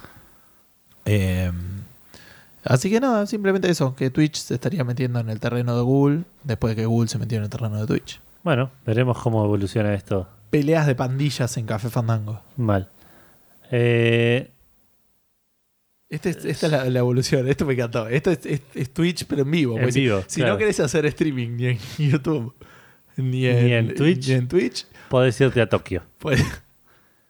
Eh, creo que está en Tokio. Sí. Sí, está en toque. En, en Tokio, Square Enix abrió un restaurante que se llama Storia. Square Enix es un, es un publisher. Edu. Sí, lo sé. Ah, ok. Pero abrió un restaurante. Ya tiene otro restaurante Se, igual. se atrasó la salida Tiene del dos restaurante. restaurantes. Este es el, el segundo. El Ah, otro no sé qué particularidad tiene, pero yo voy a comentarles las de este que es Storia. Perdón, se atrasó la apertura. No, no. Entras y te, te, te ponen el menú y después te quieren vender. Ah, pará, pero te, podés, No, es probable que te quieran vender otras cosas. igual. podés- mejorar tus cubiertos de plástico a cubiertos de, plata metal. por, por, este, por un leve monto. Claro. O Eh. tiene un modelo medio free to play, donde entras y te dan un poquito de agua. No creo, Square Enix no se metió tanto con free Más o Square Enix al revés. Square Enix te, No, o sea, te o larga menos. juegos de- en el Mobile Store con precios de AAA en un. en- Eso puede ser, pero lo, lo bardearon mucho por algunas de las cosas que metieron el Deus Ex, en el Ah. Human Revolution. pero es que era Esto que habíamos hablado, no, primero que tiene un free to play metido adentro, como el multiplayer. Sí, Y además que está, es un juego que está diseñado como un free to play. Esto que le agregaron, ¿te acordás que los, las- los beneficios que tenías por la Collector's Edition claro. se consumían una sola vez y se agotaban? Ah, ok. Está Ese bien. tipo de cosas recibió bastantes críticas. Sí, pero me parece que si pienso en Square Enix y en mobile, pienso en un Final Fantasy 2 a 15 dólares. Sí, está bien. Eh, bueno, no te, no, no te dejé de velar cuál es la relación entre Twitch y este restaurante. ¿Cómo No. se llama? Storia. Historia. Historia, como dije recién, de- de- creado por Square Enix. Es un restaurante en Tokio que te permite ir, comer algo y ver cómo gente juega cosas en vivo, como si fuese un karaoke de, gaming. Ah, mira, no lo había pensado como un karaoke yo. Lo Porque- había pensado como un Twitch, digamos. Claro, pero que- como que vos podés subir y jugar dependiendo del evento que haya. Ah, Como los eventos se- están como se programan los eventos y hay juegos diferentes. Se viene creo algo de Dissidia primero, después hay algo de Dragon Quest también. ajá. Como que hay diferentes juegos que podés y vos en algunos te puedes anotar. Creo que el próximo, si no estoy mal, es de Dissidia, porque lo, lo leí pero no lo anoté. Y te puedes anotar y se rifa quién puede jugar en vivo a ese juego. Muy loco. Pero otros eventos me parece que tenés que pagar para poder subir a jugar. Mira. O sea que encima de pagar por la comida. Claro, o por ahí no, por ahí pagaste para ir a jugar y irte. Sí, o onda un ciber.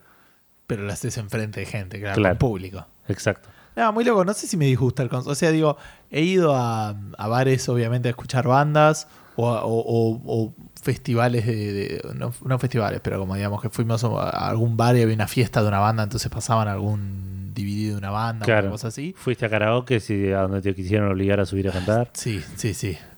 Creo que la última vez que me, me lograron convencer de cantar en un karaoke y me obligaron habrá sido hace más de cinco años.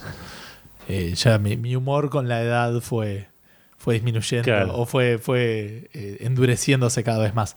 Pero digo, también hemos ido a algunas de las fiestas estas que organizaba la gente, va, yo vos no llegaste a ir, la gente de Aspev.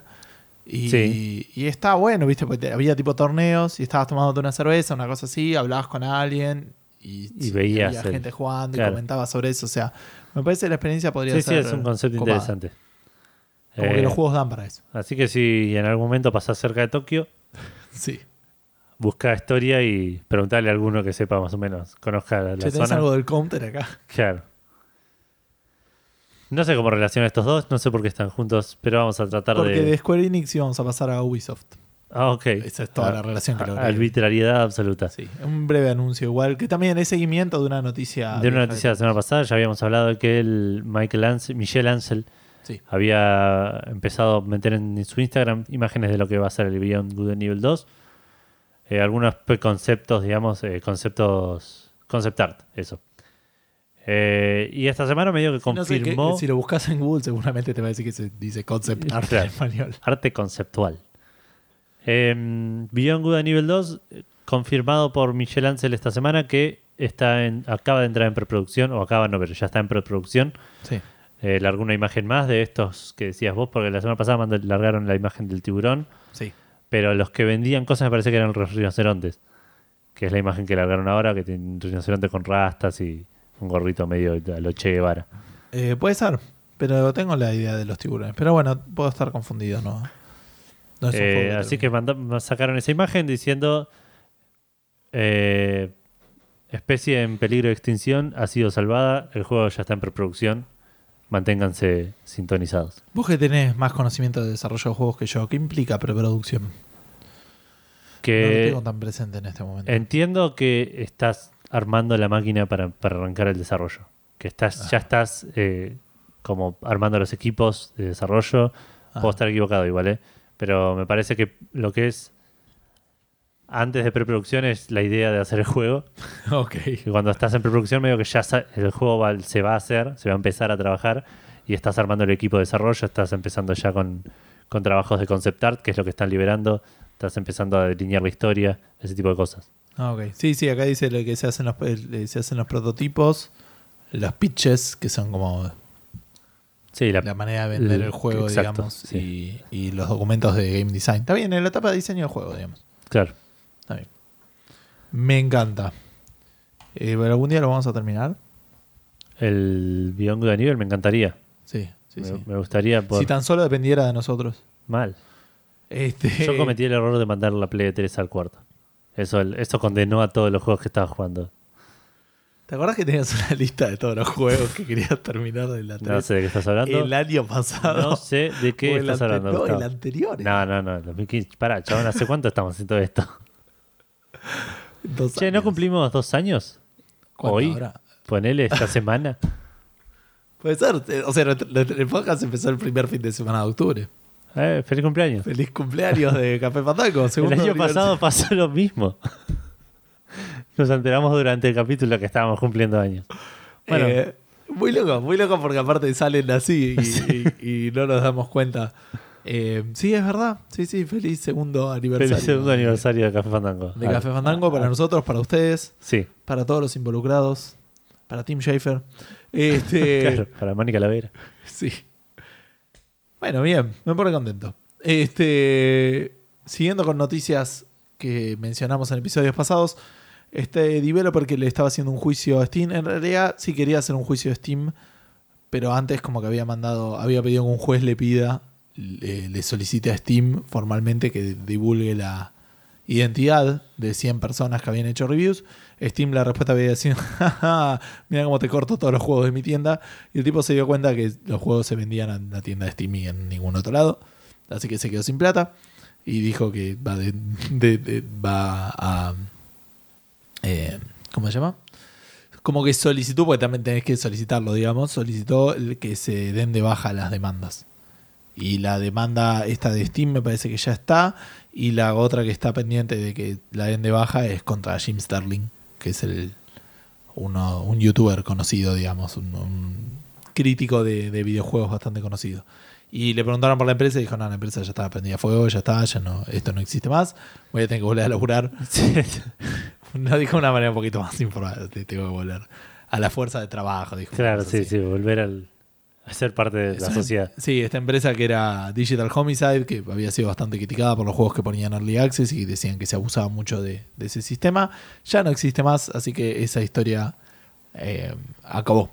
Y nunca vamos a saber legalmente qué pasaba con esto de...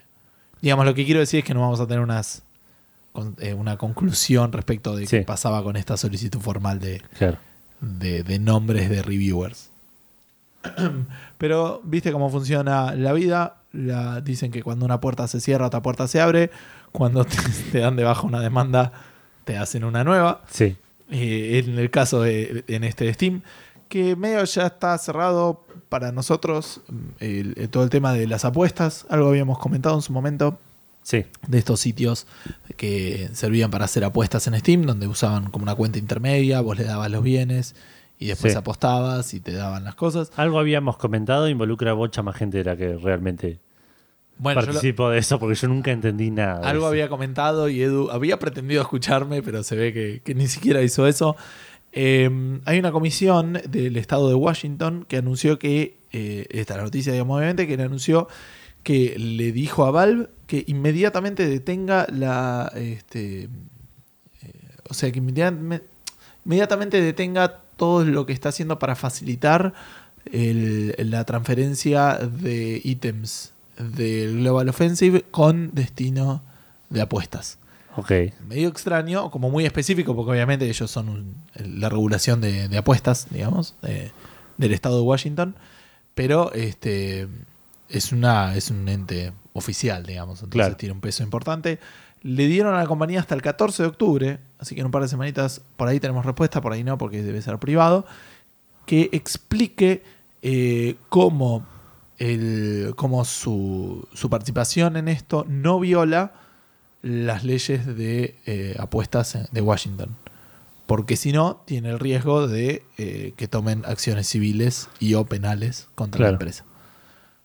Como que Steam no puede, o lo están sacando de su lado de confort, de ser solamente una tienda y solamente un sí, facilitador. Eh, algo similar pasaría en Mercado Libre, me imagino, por decir una, una boludez, ¿no? Pero en Mercado Libre, si encuentran que alguien está vendiendo droga, claro. como que bueno, nada, Mercado Libre que estás haciendo ahí en el medio está facilitando esta, esta, esta operación ilegal. No es tan fuerte, pero va por ese lado. Así Claro. que vamos a ver cómo, cómo se resuelve para, para Valve. En un par de semanas tiene que dar la, la devolución. O si se cancela todo y sale otro juicio diferente. También puede ser que cierran este juicio y arranquen uno nuevo para que salga el puto Half-Life 3 de alguna vez en, en la vida. En mi vida, no me interesa. Si me muero y no salió el Half-Life 3, ya está, que no salga más. A nadie le importa. Claro. Pero no todas son malas para Valve. No. Particular. eh, Ah, en realidad yo creo que Valve debe saber de- del tema, digamos. sí. No creo que se entere a través de Café Fandango de lo que vamos a tenemos otro juicio en puertas. También. Otro cease and desist. Eh, le preguntaron a J.J. Abrahams A- Abrams, no Abrahams. La- Lo volviste judío de repente. JJ Abraham. Claro. Igual No te- no sé si es judío, ¿eh? no tengo idea. No Yo tengo idea Yo nunca me doy significa. cuenta. Por ahí. JJ es Jacob. Jacob Jakowski. Claro. Eh, J.J. Abrams le preguntaron eh, por la película de Portal y de Half-Life Sí. y confirmó que realmente se, estaban, se estaban haciendo las dos películas y que podemos esperar noticias de... No sé si las películas, me imagino que es más tipo el proyecto, más que hablar de las pe- No se están haciendo, pues ser películas suena que se está filmando. No, no, no, están en, desa- en desarrollo, dijo. Ah, ok. Eh, ¿Vos qué sabés de películas? No. Claro. Dice que tienen una reunión con Valve la semana que viene, que están muy activos con este, este asunto y que espera tener un anuncio al respecto de, de Portal relativamente pronto. pronto. Mira vos, me llama fuertemente la atención. No, no me imagino una película de Portal. O sea, me imagino a GLaDOS haciendo Eh, cualquier cosa porque es lo mejor de la vida. Claro, es raro. Para mí, yo me imagino una película de Portal y bajo la experiencia que tuvimos sobre películas de videojuegos, me imagino algo como el cubo, ponele, pero que No. se llame Portal. Puede ser, no vi el cubo. ¿No viste el cubo? No. Eh, no es mala. Pero lo La que primera. el, el- el tema con la mayoría de los juegos es que la gracia de la experiencia, o muchos de ellos, es estar solo, con suerte solo contra un villano. Eh, la, la gracia del Portal era eso, era estar solo ahí con GLaDOS que te hablaba y no le podés responder. Sí. Y es todo como lo, lo surrealista de, de- de esa situación. Verlo eh, a No, lo- una tercera persona no lo descarga. O sea, por ahí está genial, digo, ¿no? Veremos. Por ahí es una copia de la primera Star Wars. Estoy pensando, sé. me suena. Me suena haberlo visto en alguna película. Por ahí un personaje que no, que no habla. Y alguien que le habla desde alguna pantalla. desde- de- que, que en este caso sería GLaDOS. Sí, puede ser, habría que ver cuánto. Sí, No lo veo muy peliculense al asunto. Puede bueno. ser. Insisto, o por ahí la película de Portal es, un, es, es la misma trama que la primera Star Wars. Claro. Hecha ¿Cómo? de principio a fin. Claro. Eh, siguiendo. También llevando juegos a otros ámbitos del entretenimiento. Exacto. La gente de Dark Horse ya es conocido por hacer eh, cómics de diferentes juegos, incluso de los que ya hablamos. No sé de Dark Dragon Age, pero de Mass Effect tiene varios cómics, yo los leí casi todos, menos Foundation, que lo tengo ahí juntando polvo, Ajá. pero podría leerlo. Y anunciaron que va a sacar otro cómic más, tanto de Dragon Age como de Mass Effect. El de Mass Effect se va a llamar Mass Effect Discovery, va a salir durante nuestro otoño del 2017 Ajá. va a estar ambientado en el, en el universo de Mass Effect Andrómeda. Y es parte de una, gran, de una serie más grande que, que van a llamar Mass Effect Andrómeda Program, en el cual va a estar el, el cómic este Discovery, Mass Effect Adult Coloring Book, What? que suena a un libro de colorear con Porno. fotos porno, pero Sí. es la forma de decirle un libro de colorear para que no te dé vergüenza comprarlo a los 30 años. ¿Y y puedes decirlo? en- Es, es un libro para colorear para adultos. sí, de Mass Effect. Sí. Ok. Y por último, The Art of Mass Effect Andrómeda. Y, ah, no, pará, dos más. Ma- The Art of Mass Effect Andrómeda, que es un libro de arte de los que suele sacar Dark Horse. Sí, no son dos más, es uno solo el próximo. No, por eso, pero The Art of Mass Effect, dije uno más pensando que quedaba solo The Art of Mass Effect. Sí.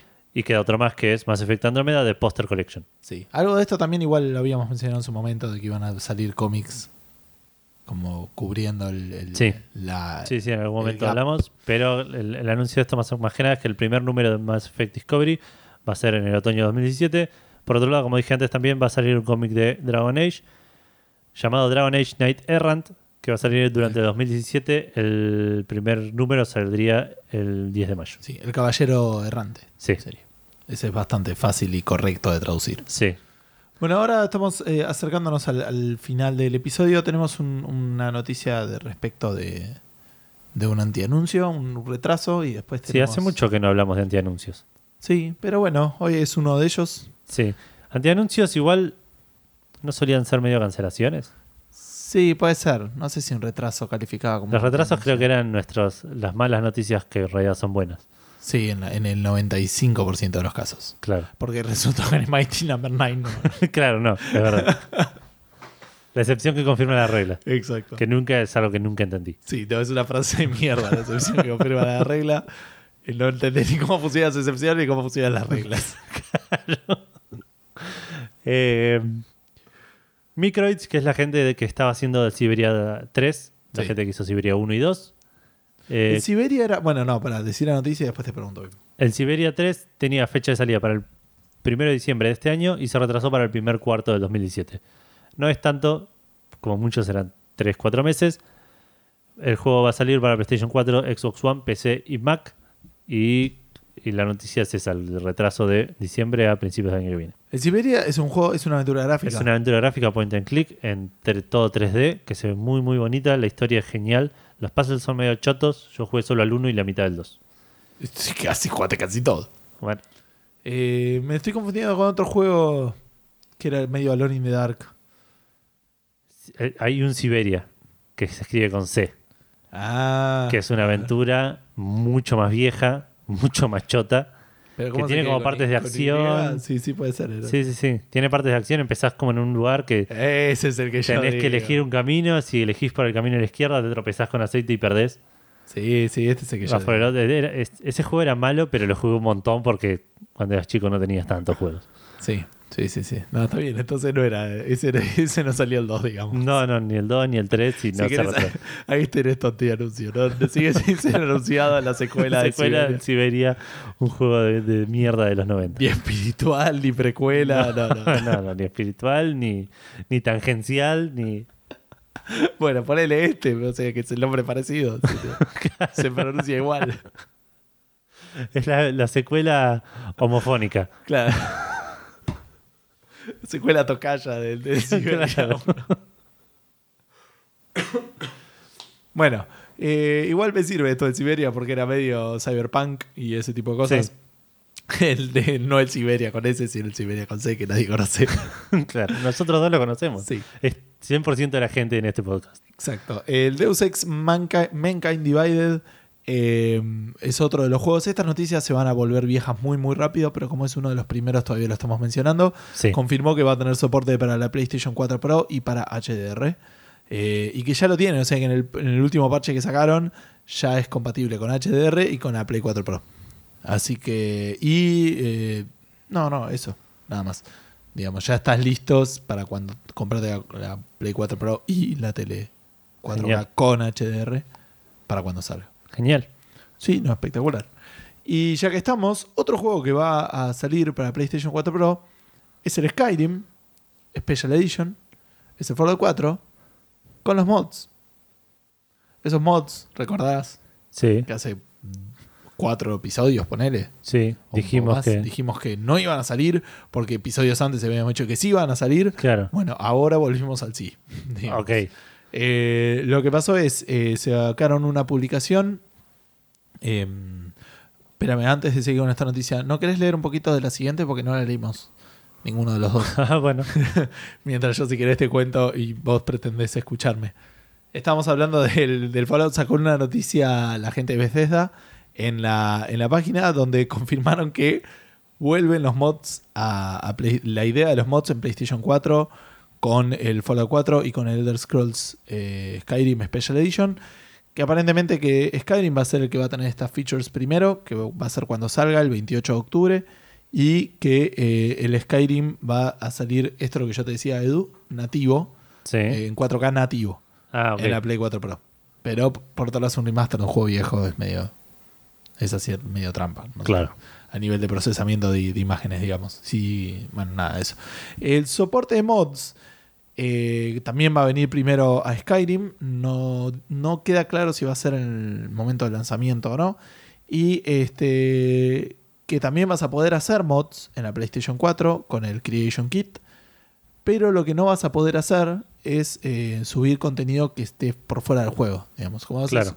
tus mods solo van a poder usar los assets del juego. O sea, la- las, los, los modelos del juego. Claro, no no puedes poder- agregar vos. Claro, no, no puedes hacer del auto de los cazafantasmas en Skyrim, ponele. O, o en, Claro. o en el Fallout 4 porque no están en el juego. Por ahí sí están. Y no hice esa quest particular. Pero lo dudo bastante. Eh, y más adelante van a venir el. eh, vendrá para el Fallout. Y que, eh, te- como siempre, usando una cuenta de Bethesda.net, vas a poder browsear y descargar mods dentro del juego. Ok. Eh, Seguimos dentro de Bethesda, ¿te parece? Sí, terminamos. Y cerramos Bethesda. con Bethesda, de hecho. Sí. Eh, la noticia es que va a haber un concierto de Skyrim, medio celebrando el remaster que se viene ahora en octubre, Sí. llamado Skyrim in Concert. Es el Sí. primer que, recital de música de videojuegos enfocado en Skyrim. Sí. Va a ser en el 16 de noviembre en Londres. ¿Por qué mencionamos esto? Nadie vive acá en Londres. Tenemos un oyente que por ahí vive relativamente cerca. Sí. Dos oyentes que están más cerca que nosotros de allá de Londres. Sí. Eh, Hay una cosa más que teníamos que agregar. ¿Vos ya estás empezando a hablar de la noticia? Sí. De la pregunta. Porque el compositor en- Sí. de, de la música de Skyrim, cuando salió la publicación de esto, dijo, ¿concierto? ¿Qué concierto? Aparentemente hay como una pequeña polémica porque el compositor No original de la música no está para nada Involucrado. involucrado, en este concierto.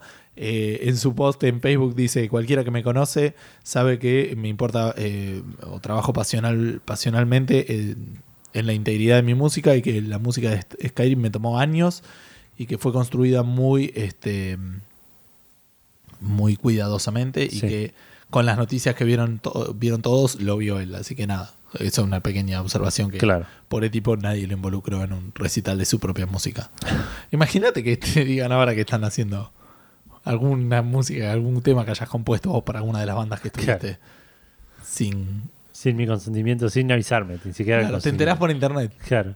¿me entendés? Eh, Bueno, ahora sí te dejo volver a lo que estabas diciendo. sí, la- lo esto nos llevó a pensar en, en la pregunta Fandango. En realidad, la pregunta Fandango nos llevó a mirar esto. sí.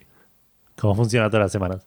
Eh, y queríamos pensar en qué recitales de videojuegos nos gustaría a nosotros y a ustedes presenciar en vivo alguna vez.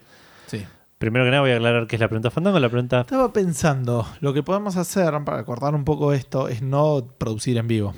Punto uno. Sí, eso estaría buenísimo. Punto dos. Por ahí podríamos acotarlo a, si la gente quiere, escucha esto y dice, che, hubiera estado re bueno, yo quiero que lea mi respuesta al aire.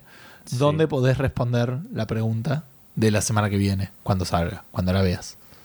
No entiendo. Si alguien quisiera responder la pregunta Fandango la semana que viene, ¿dónde Ok. puede hacerlo? En Facebook. ¿Sí? Y- Ah, ¿querés que lo haga ahora?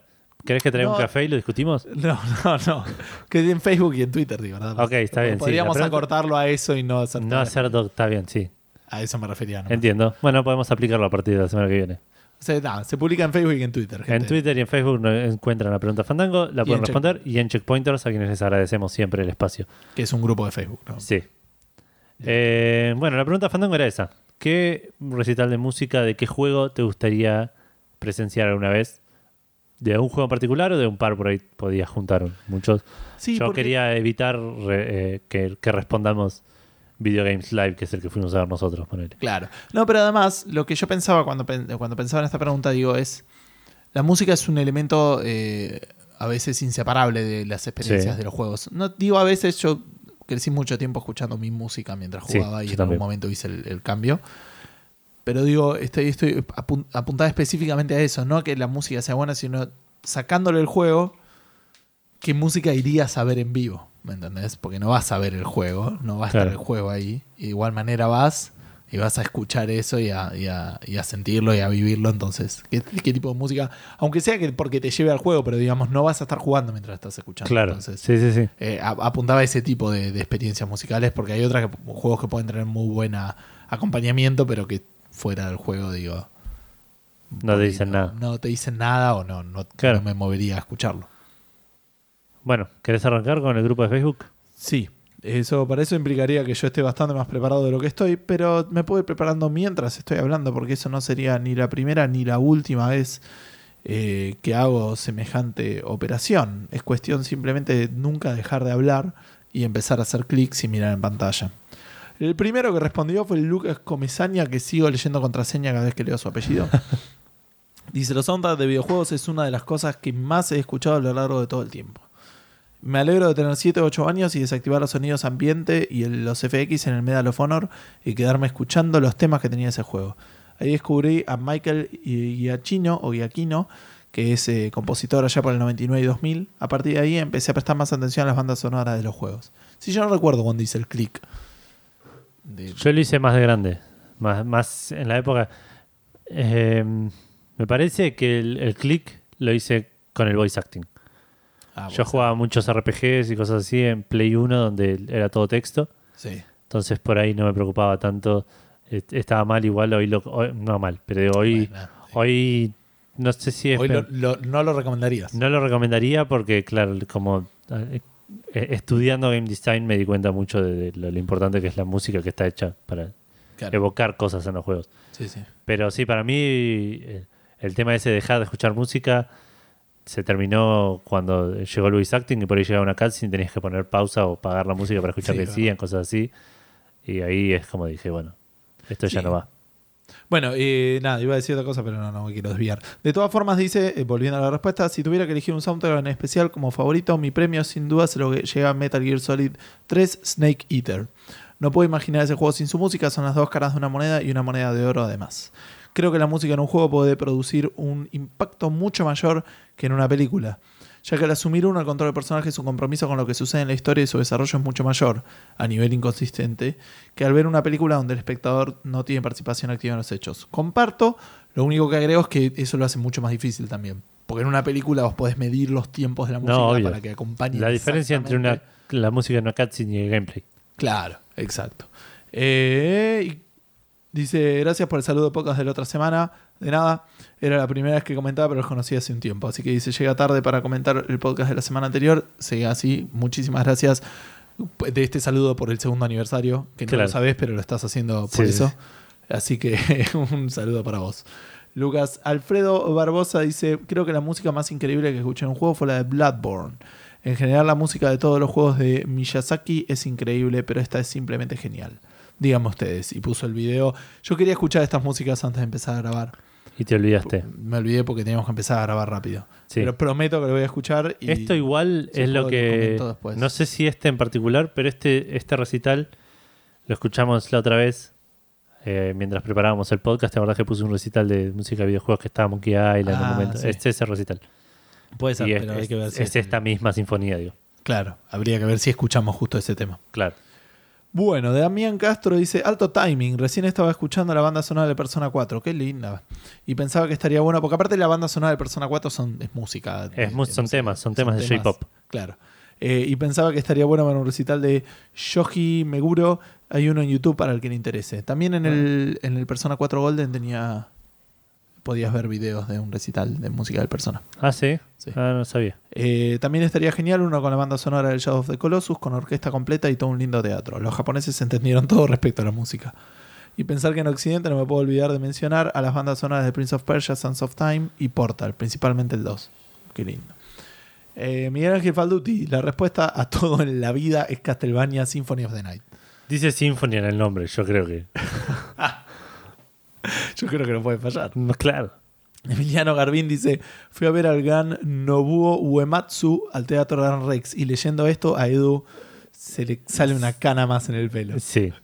Con las mejores bandas de sonido eh, eh, sonoras de un videojuego, la saga Final Fantasy. Nadie ni nada va a superar la piel de gallina con Aerith Team. ¿Me ayudas con eso? ¿Theme?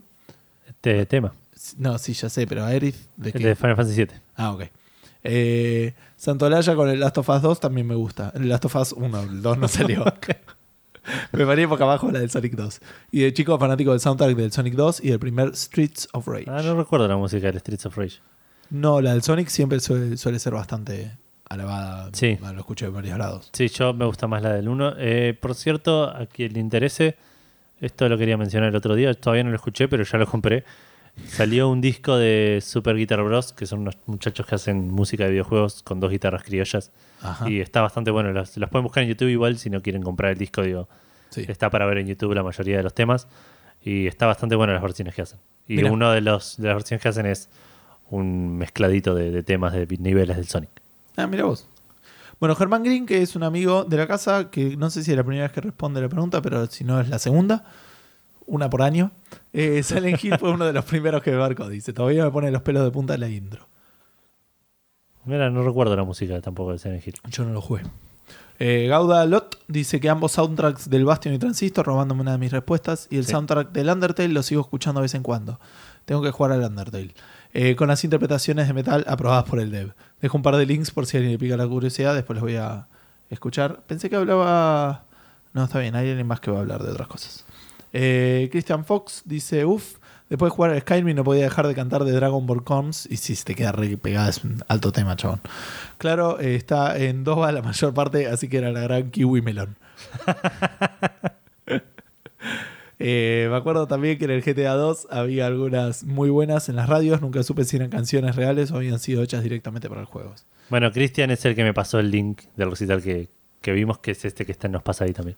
Claro, que esta es la parte del, del Skyrim, Claro. digamos, pero es el mismo recital que está ahí abajo por la misma mina que está cantando. Sí, sí, sí, por eso. el tipo la que misma sinfonía, no sé si el mismo recital. El tipo que dirigía era el que tenía la re onda, que tenía como un bigote re largo, ¿no? Creo que sí. así. Bien. Eh, Franco Quiroga, eh, un fiel oyente de Café Fandango, dice: Linda consigna. Creo que para algo tranca, tipo recital, en un centro cultural con una birra en la mano, iría a ver las bandas de Bastion y Transistor. Para poguear las de Metal Gear Rising o las del último Doom. Uy, el Doom tenía muy buenas bandas sonoras. No le habíamos puesto like. Esta es una respuesta de hoy. Así que ahora está likeado en vivo.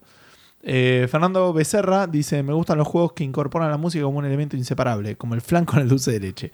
Bastion con su música, tercera vez, con carisma. Hotline Miami es un juego que él dice que casi no usan música original. Yo pensé que eran de ellos. Los temas los vuelve suyos. Es que ese es un juego que la música le va muy bien, porque es todo muy frenético y la música electrónica repetitiva Claro, le- acompaña. eh, acompañaba muy bien. Y Thomas Was Alone, un juego que no jugué, eh, con su amor, su música también transmitir simpleza y cariño. Antes de leer la última, estoy súper contento por toda la cantidad de respuestas que tenemos. Muchísimas gracias Sí. a todos y un saludo. Gonzalo Loza Claure dice: eh, Capitán Subasa 3, el de SNES, el de Super Nintendo. La banda sonora ideal para ser interpretada por Iron Maiden. Si no me creen, escuchen ese galope debajo por amor a Jebus. Y pone el link. Eh, Después lo voy a escuchar. otras menciones, To The Moon, la música de ese juego es excelente, Uy, llega hasta sí, donde tiene que genial. llegar. Composiciones muy bellas, una orquesta sinfónica sería la posta. Rock and Roll Racing, obvio, Sí. con los más clásicos, eh, con los clásicos del rock, un golpe directo a la mandíbula sin importar la edad que tengas. Tenemos que revivir un par para tocar esos temas en vivo. Vigilante 8. Algunos Genial, genial. Tenía un, un montón de música funk, medio disco. no tengo idea de qué juego están hablando. Un juego de play de, art, de autos tipo Twisted Metal. Mira, algunos, eh, algunos sabrán que siempre fui fanático de la era disco, cagarse tiros con esa música de fondo sigue siendo genial. Far Cry 3, Blood Dragon, ese tengo que jugarlo. Eh, los 80 están de nuevo y vienen con todo, dice. Este revival de la cultura de los 80 es simplemente genial, tanto en los juegos como en películas y en música. Me parece que esa es la onda también del Headlander. ¿No? Ah, sí. Por lo menos ah, de, parece- de esa ciencia ficción vieja. Esa de- ciencia ficción ochentosa. Claro. Así que por ahí podrías buscarlo. Gracias a estos juegos descubrí artistas como eh, Camperton Brute y Power Glove. Metería a todos a, eh, a tocar en un Lollapalooza lleno de arcades, alcohol y tachos para vomitar en todos lados. También se podría ver arcades y jugar. Ah, estaba arcades. Eh, Santa Olaya está más inflado que los final. Polémica de punta a punta la, la, la- la declaración. sí. Me encanta. Bueno, y en Checkpointers, ¿cómo tuvimos? En Checkpointers tuvimos bastantes respuestas también. Arrancamos con Agus Ríos, que entendió todo. Entendió todo cómo funciona esto y responde Final Fantasy IX. Cortito y al pie. Eh, Federico Claramut dice al de Quake 2. Que no recuerdo yo. Eh, casi, el, el Quake 1 estaba hecho por Nine Inch Nails, así que por Probablemente. eso me compré seguro. El 2 no, no tengo idea. Martín Cerveto dice Doom. Sí, la Doom está muy buena. Lucas Sabrin nos dice Age of Mythology o cualquiera de Stephen Rippey. Ah, No sé quién es. el que hizo la música del Age of Mythology. Ah, ok. Podía haberlo deducido, ¿no? No lo sé. Por ahí no es y me hizo quedar como un gil. Yo, eh, Juan Ferromero dice todo Sonic, desde los 16 bits hasta Crash 40, si no Distant World Final Fantasy. Otro que sigue metiendo el dedo en la llaga. Nicolás Herrera, los primeros Devil May Cry. Tenía música bastante metalera. Marcio Rosa dice: Yo me, me reclavaría un Legend of Zelda Symphony of the Goddess. Habría que ver de cuál es. ¿Ese es el juego o la banda sonora? Imagino Symphony que será Goddess, la no- banda no lo sonora. conozco ese. No lo sé. Ese es mi celular que no estaba en mudo. sí, el mío sí está en mudo, creo. Eh, ¿cómo, ¿Querés- ¿Cómo dijiste que se llamaba? Symphony of the Goddess. Sergio Suárez dice todo Blizzard, con mil signos de exclamación. No, porque dicen tickets. Ah, por ahí es un concierto, Me entonces. que parece que debe ser sí, un concierto de, de temas de, de Zelda. Perdón, no escuché la última. Sergio Suárez dice todo Blizzard. Ah, sí, Blizzard tiene. La rompe. Santiago Rodríguez dice: Me robo la de Marcel. Si alguna vez, por esas casualidades del mundo, llega a venir un concierto de Zelda, acá voy de cabeza. Fernando Becerra dice: Silent Hill, Akira con Mary arriba del escenario, me meo. Repitiendo la respuesta de Germán. Claro. Brian Ezequiel Greco Ribanera, yo estaría expectante por algún concierto de música del Destiny y también un compendio de Castlevania. Y por último, Fulanito Menganito nos dice Sonic, Bien. También una de las respuestas más, populares. más populares. Y en Twitter tenemos a eh, Pablo Contestabile que dice Chrono Trigger. Sí, ya sé que la mayoría de mis respuestas son Chrono Trigger. Eh, igual lo bancamos porque es alto juego. Sí, Es parecido a lo que hizo Faldu con eso de que todas las respuestas en la vida son el Symphony. Of the Night. Eh, Matías Paz dice: Un festival compuesto por el official soundtrack de los Katamari y Damacy sería alucinante. Tenés rock, electro, merengue, jazz, pop y más. Tampoco le habíamos puesto like, ahí le fue el like en vivo. Y Dan Fernández Fernández dice eh, que va a, eh, voy a cambiar esta semana y voy a decir Final Fantasy X. Bien. Así que tendría que haber, no me recuerdo tanto la música del fan. Oh, sí, no sé. Sí, yo me, yo me la acuerdo, pero porque escuché muchísimo música de Final Claro. Fantasy en general. Pero bueno, sí, sí, te- te- tenía algunos temas. Me acuerdo porque algunos ya me hacían acordar al 5, que lo había jugado hace poco. Claro. Al Sí, 5 sí, o al 3. el, el- no, al 3, ¿no? O el 4, no sé. el tema principal es tu, el de Arcan con el pianito, es súper reconocible, no lo voy a cantar Sí. ahora. No, ¿estás seguro? ¿Querés aprovechar para contarnos por qué no fuiste a ver a la música de Final Fantasy cuando estuvo acá? Porque cuando anunciaron, yo saqué pasajes para ir a Estados Unidos, Sí. para ir a visitar New York por primera vez en mi vida. Sí. Saqué pasaje y poco tiempo después anunciaron que iba a venir Final Fantasy Distant Worlds Sí. a tocar por única vez, desde el 2013 por lo menos hasta hoy, el día en que yo volaba a Estados Unidos. Nada, la vida es dura. Sí, ¿No averiguaste si bueno. después no tocaron en Nueva York? No, no me fijé. O me, por ahí probablemente me haya fijado. es altamente probable. Por ahí tipo viajaban con vos en el avión. Pero bueno, me dijeron que estuvo muy bueno. Aparte de Gran Rex se escucha bastante bien y se ve bien de todos lados. Y me hubiese Sí. gustado estar. Pero bueno, ya habrá otra oportunidad en otro, en otro lugar del mundo. Exacto. Y respecto a nuestras respuestas, bueno, ese te hubiera gustado Final estar. Fantasy me hubiese gustado estar. Eh, este, Bastion y Transistor, con- me encantaría tipo un recital, pero de la banda, ponele. De, Sí, mal. no, no- no hace falta que sea tipo un, un concierto, una cosa así, sino un recital de banda normal, digamos. Sí, sí, lo que tiene es que tiene como una variedad importante de instrumentos. Sí. Eh, habría que ver un poco cómo va eso. Eh, Pero, pero se podría hacer. Sí, es música que tengo en el celular y que escucho, digamos. claro. Sí, sí. Eh, estoy pensando a ver qué, qué otra música me recuerdo con cariño. Yo voy a tirar un nombre que no surgió hasta ahora porque no me imagino mucha gente lo conoce. Frank Klepaki, que es el que hizo la música del Command and Conquer. Ah, mira. Eh, un interesante compositor. De hecho, me he comprado discos en su momento y, y bajado discos de él. Sí. Eh, que tiene una onda medio industrial, a veces medio metal, como que tiene, varía bien y engancha muy bien con la onda, por lo menos del Command and Conquer. claro. Así que es música que, que siempre me gustó mucho y lo reiría a ver, definitivamente. Además de, bueno, de los que ya dijimos. La música del, del Monkey Island, le iría pues, toda la vida a, a escucharla todas las noches que toque. Claro. Sí, Eh, sí, definitivamente Monkey Island. Todo lo de Peter McConnell, por ahí lo- la última parte de. que es lo de. lo que hizo en Broken Age, Broken no me llamó tanto, pero. No era malo, pero no lo iría a ver, no. Sí, ¿no? Claro, no- digamos, no me llama, pero si viene acompañado de por ahí de, de Green Fandango. Sí, sí. Psy- ¿De los 70 Psychonauts. también? No. creo- no, me parece que no. Psychonauts me parece que sí también fue el de él.